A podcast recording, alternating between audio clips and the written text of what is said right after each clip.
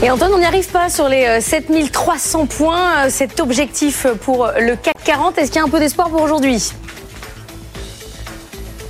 Oui, euh, plus haut à 7298 vendredi, mais clairement on n'avait pas assez d'énergie, de conviction, pas assez de volume non plus, à peine 2 milliards échangés vendredi, tendance euh, très molle, alors qu'on était en plein Thanksgiving aux États-Unis, donc il n'y a pas eu de séance jeudi, demi-séance vendredi.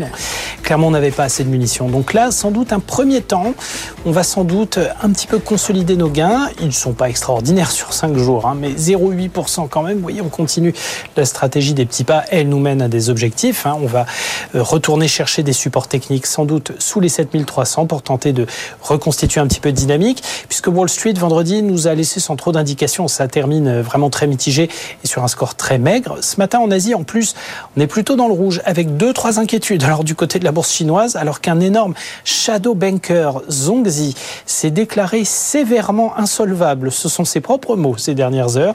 Il y a quand même un trou de 36 milliards de dollars dans la comptabilité et ça inquiète sur ce marché du prêt non bancaire. C'est quand même un marché à 3000 milliards de dollars en Chine, du coup, ben, on est assez attentif. Sur l'obligataire, les, les taux tendent un petit peu, donc sans doute une phase de prudence à court terme et petite baisse du CAC 40 attendue pour l'ouverture. Bon, prudence donc Antoine, sachant que c'est une très grosse journée statistique côté européen et côté américain.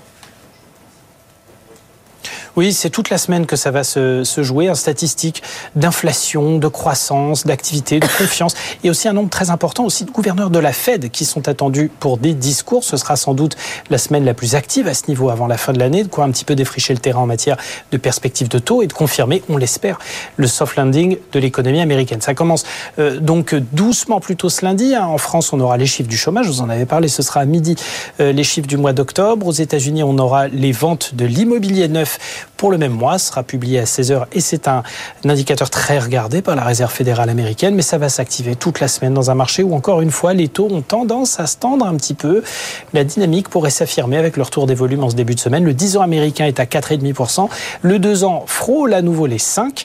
Au milieu de tout ça, on a un euro qui bénéficie d'une bonne dynamique encore au-dessus d'un 0,9. Encore une option peut-être pour accrocher les indices en ce début de semaine.